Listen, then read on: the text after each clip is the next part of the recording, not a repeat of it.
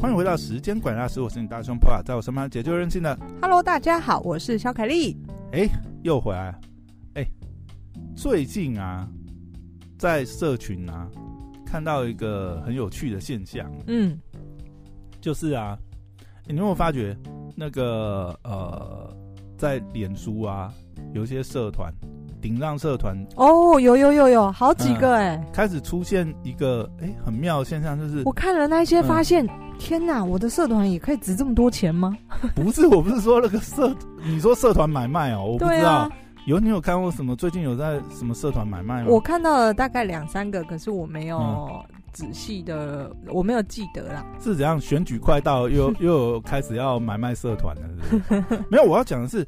我最近在一些呃，就是有看到一些，就是呃，它算是连锁加盟啊啊、呃，这相关的一些社团，嗯，然后出现一个现象是，哎、欸，蛮多店面出现零元转让、欸，哦，你有你知道我注意到这个现象吗？我首先想到的是吴淡如有一集节目，便宜勿贪吗？还是不是？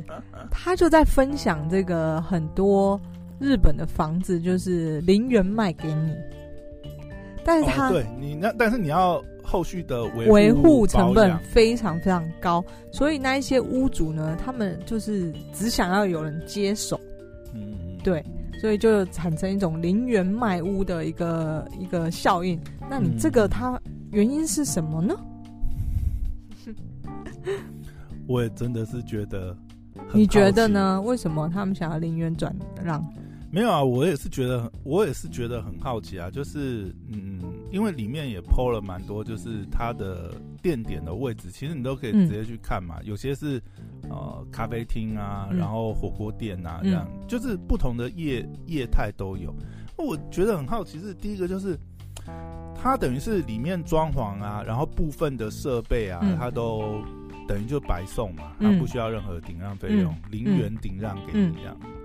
那另外我在想，哎、欸，现在这个时间点，因为老蒋你说去年的这个时间点，那个时候疫情正严重嘛，不要说不是应该要倒，就是你不要说 对啊，你说零元转让，我在想那个时候真的是应该是很有可能。嗯，像现在这个时间点，其实老蒋最近来讲的话，因为疫苗也都打到第三季了嘛，嗯，所以虽然说疫情当然是各种变种这样，但是。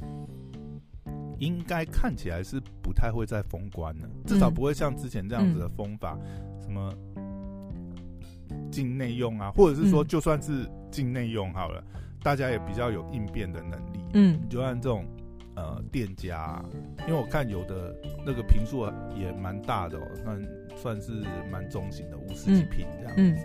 对啊，那有这有这么大的平数，然后装潢看起来也花了不少吧？竟然零元顶让，哇！还是说我知道了，嗯，还有一种就是，他撑不下去了，可是他要赔违约金。呃，对啦，因为就是房租的押金两个月啊，你已经，你已经呃，你你定大概至少签一年嘛，嗯，对不对？你可能每个月房租，因为我看，比如说其中有一间，它是火锅店吧，嗯，它一个月房租是十一万多，十一万多，对。嗯那押金一般押金两到三个月吧，对，对不对？那如果光省这个，其实也二三十万，嗯嗯，对。然后还有一个恢复的成本，什么意思？你的装潢啊，现在有些哦，你可能还要拆掉，还要拆掉一些钱。那以拆除费来讲，大概出估啦，嗯，就大概十呃十平大概三万这样子，嗯。可能不到三万了，两万多。那抓、嗯、就是简单抓嘛。你怎么这么清楚？有被拆过是不是？有有那个 询问相关的这个经营实体店的朋友，哦、他说，如果以去年的行情，拆除费十平大概是去年问、嗯、去年的行情好像是两万八吧。嗯。那好了，简单算三万的话，那五十平嘛，那也要十五万了。嗯。哎呀、啊，那再加上啊两个月、三个月的房租，哇，这样加起来。也蛮多的呀，对啊，对啊，所以零元顶让好像也不是一个呃不可行，那是退场来讲的话，它还是减少损失嘛。嗯嗯，对啊。但是你看，如果像这种情况，你不觉得？不是，我觉得看到还是会觉得，就是说，呃，为什么有这么好的事嘛？我觉得第一件事，嗯、第一个心里想的是这个，嗯，然后另外一个人会想就是说，诶、欸，那为什么就是呃，因为他等于是 PO 出来是呃公开这样子去募集嘛，嗯，那如果说这个东西真的是它还有一些经营的价值的话，不是应该是？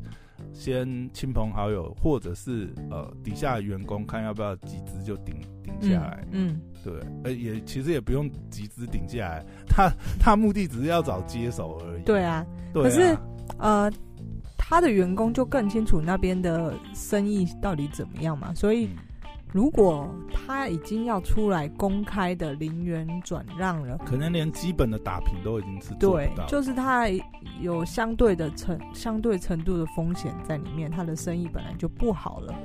然后我我的想法啦，然后再来是就像我说的，呃，业主评估过后，呃，押金还有拆除费等等不划算，嗯、那他宁愿就是呃转手就好。就看有没有人想要经营这样子，那装潢可能赔出去，少输为赢。对啊，少输为赢。因为他现在就算出场的话，嗯、他就是他就是完全要付呃，等于是押金也拿不回来嘛，啊、然后还要付拆除的费啊，还、嗯、还原的啊，还有一个还得付员工什么资遣费啊，对，这个也是。对啊，哦、你人员还要去请走啊，还要安抚他们。嗯、那如果有一个卖家来接手，那。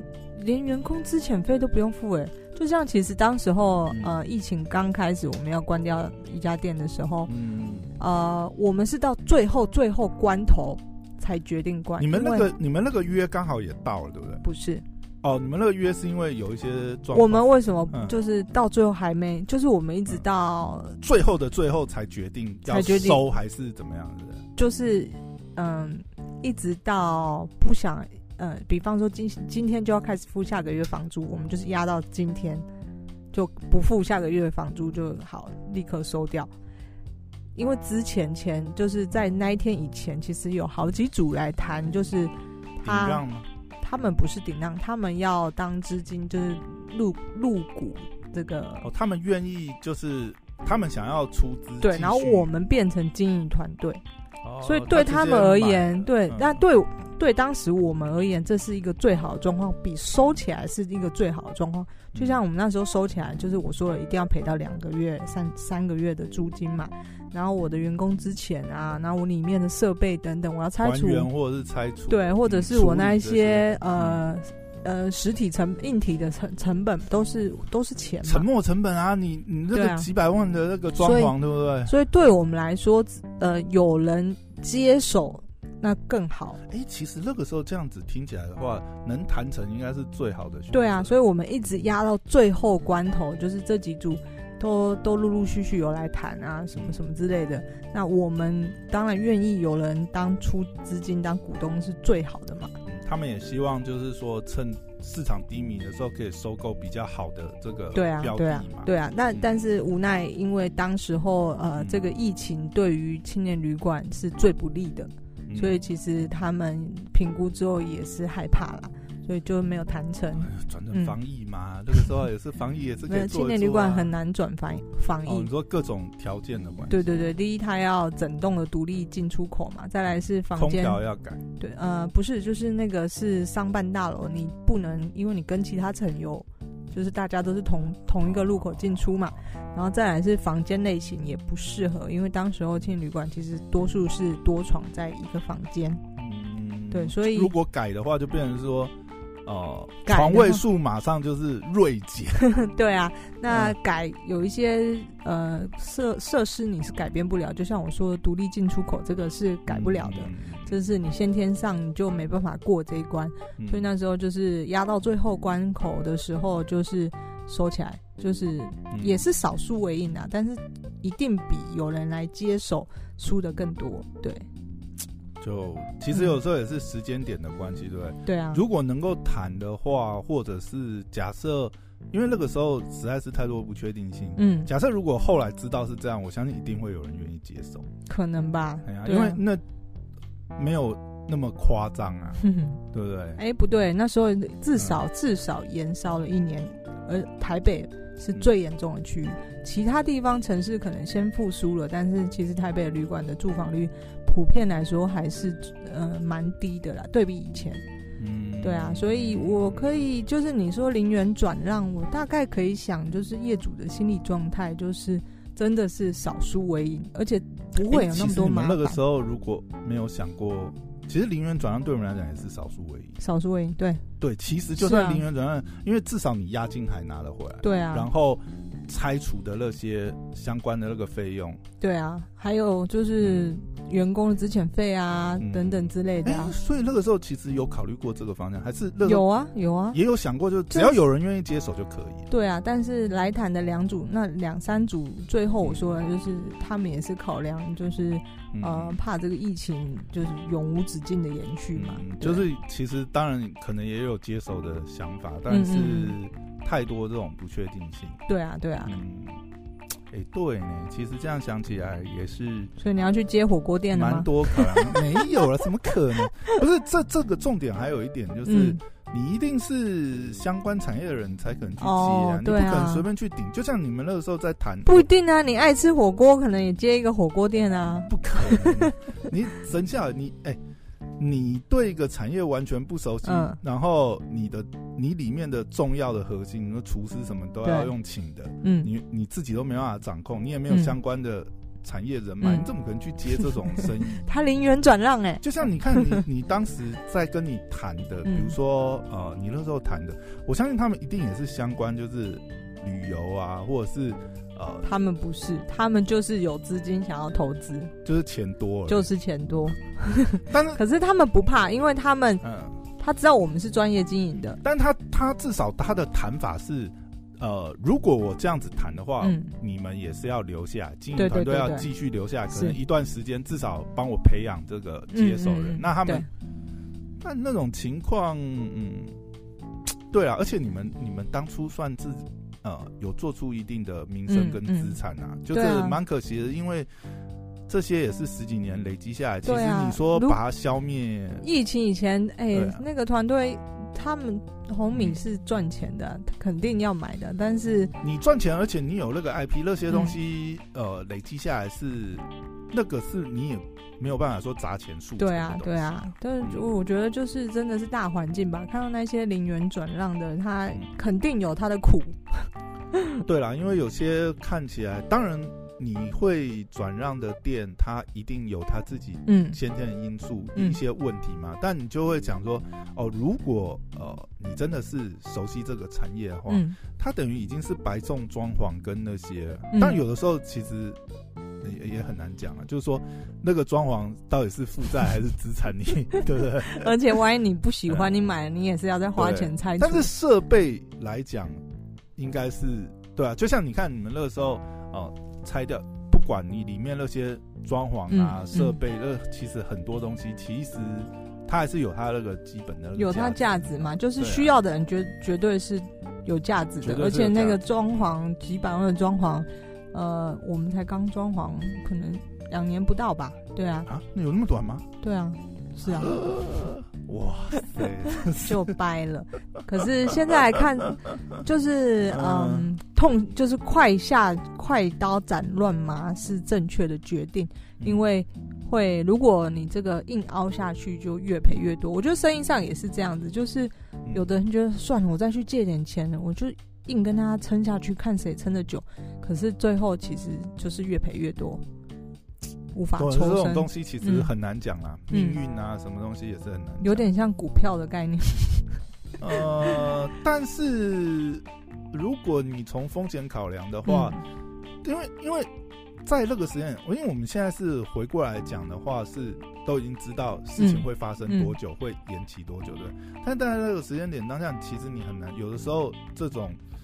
你很难用事后诸葛去判断嘛，但是，嗯、但如果你从风险考量是，你能不能承受这个风险？我讲的承受的风险是，你当然是要看最差的可能性发生的时候，你有没有办法？那你可能是变成是，呃，如果现在结束的话，只是少赔，嗯、呃，或者是说画一个止损。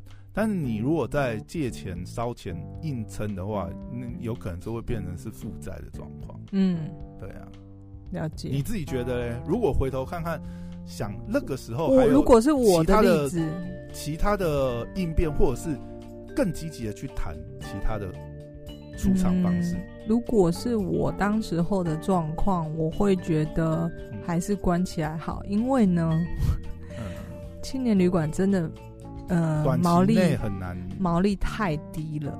你要再去借钱来撑下去，可能到最后好，景气好转，但是你要花更多的时间才能赚回你举债支出的。那个那个风险不确定性是更长，嗯、因为有你那个年限，你那个摊呃摊还的年限又拉长。对啊，对啊，对啊。嗯、那一般的旅馆其实呃要赚回来，因为旅馆是资本性的投资嘛，你你当你要赚回来，你可能已经是五年七年。才开始回本了，所以呃，在旅馆这个产业上来说呢，嗯、我是觉得当初做的决定是正确的啊，就是砍掉，或者是就是变成是、嗯、呃转型找，就是像这些投资的机构嘛，嗯，嗯因为像蛮多，我说不是个人金主的形式，嗯、因为有时候个人金主可能还比较有一些复杂，嗯，有的时候是一些。比如说像银行啊，或者是说一些呃投资单位，他们就是必须要活化他们的那个资金嘛。嗯嗯、那就比如说转型成专业的经营团队，然后像呃你之前讲，可能就是、嗯、呃品牌售出，然后变成是专业的经营代代理管理的团队了嘛。我们当时候的品牌也不至于到有真的有那个。在资本家的市场里面，它是一个有品牌效应的，因为他们追求的是一种连锁，比方说像呃 City Inn 就新义旅馆，或者那种是多多间连锁，对他们那些资本家而言，它是会有品牌的价值存在。嗯，对。但是如果以我们来说，单一意见的话，他他们是看不上的。欸、那你这样觉会不会觉得，如果说以那个时间点来讲，也是有点可惜，就是说，嗯、因为呃。品牌一定是有的，嗯，然后呢，里面的营运流程那些也是有的，嗯。那如果说假设啦，因为就像你前面讲，呃，当时呃选择就是关掉，还有个原因是因为觉得毛利太低嘛，嗯。如果再延续下去的话，但是如果说那个时候换一个换一个思维，就像我们你看，我们早前几呃早些期不是有谈过一本书嘛，嗯，Build to Sell。嗯，就是假设如果早一点转换那个心态，就是嗯，我知道这个经营下去可能会这样，那我也开始经营我这个产呃我这个事业的卖相的部分，就是说，当时或许呃假设早一点有一些这个规划，就是其实如果说啊、呃，比如说当时你那个品牌嗯。开始尝试一些，比如说结盟或是连锁，让他在资产资产家的卖相那一边，嗯、或是为以后铺路，就是我进可攻退可守嘛，我还是可以我自己的呃产业发展之外，我也延伸一个项目，就是让我这个产业的卖相看起来更适合被投资。我觉得这是两种不一样的经营形态。嗯、一种如果当时我们已经保持着我最后要卖出这个品牌，可能要出，可能也要为出场做准备。对，就是这是经营者。当时候看你是要往哪个方向发展，对一个就是你说的，就是我要出场，那我就要好好 plan，我要怎么去活络我这个品牌。那一种是我根本没有要出场，我永续经营，我赚的这个品牌就是我的家族的的公司品牌嘛。那我就是只要认真好好做，这样就好，我不要想那么多要要卖品牌之类的。对，好，那回归到第一种要卖你的品牌的话呢？也没有人在会在这么糟糕的状况下卖掉品牌。我说的糟糕状况，以当时候的大环境而言，就是，是一定是最低点，你你是卖不到好的价钱。对，我举个例来说，现在要卖的有可能是一些防疫旅馆，你大家要转又要转型了，要跑赶快跑，因为你现在卖才会卖得到一个价好。我记得前阵子看到一个数据是。好像因为防疫旅馆，就是年前的时候，嗯、一一瞬间好像是台北市好像是六千五百多个房间吧。之后就你们就会看到防疫旅馆零元出售。没有啊，你知道刚光过完年，因为过年之前是很多人回来过年嘛，对，对就会那个一下需求很多。对，听说过完年以后，那个房间数剩不到一半的样子。嗯，哎呀，很正常啊。对啊，我们有一个同业，嗯。赶在一月开幕，就是十二月底弄好，立刻开幕。然后里面他也是接手人家经营不善的，他里面完全都不改，立刻转型防疫旅馆，为的就是要就是要吃那一波，他先吃到这一波商机再说。对，那一个月可能就已经回回来几百这样子。对啊，但是就像你说的，过年之后，好业绩立刻降，真正的挑战才开始。但后面是回归正常，等于是他这个是他本来就已经算好了嘛，嗯、但是他先吃这个机会财，嗯嗯，那先先先养一点油嘛，然后后面后面当然还是要回归正常的模式。是啊是啊，所以就是看经营能力嘛。如果只为了这个机会才而冲进这个市场的话，那后续的挑战你就会蛮艰难的。那如果说哦，你赚到了这个机会财，那也赶快出场，因为只有在趁你还好的时候呢，你才能卖到这个好的价钱。嗯，对、啊，是。其实有时候这种时间点，老实讲，当然啊，现在只是复盘了，因为嗯，嗯呃，过去都已经过去，只是回头再想一些可能过往的决定，或者是说未来啦，嗯，真的想一些这些方向，或许因为我觉得。那本书给我一些比较大的启发，应该是在这里，嗯、就是说，嗯、其实它是可以并轨同行的。嗯，就是你在做这个，当然你可以把它当成是你的这个呃一生的事业。嗯，但是某种程度来讲，就是也打造一些它相对的呃。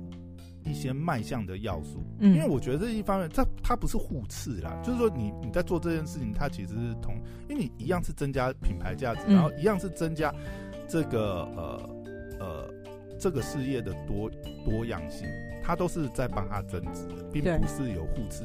那那给自己的弹性也比较多，因为我想现在其实，嗯、当然如果说以比较流行的做法，其实很多。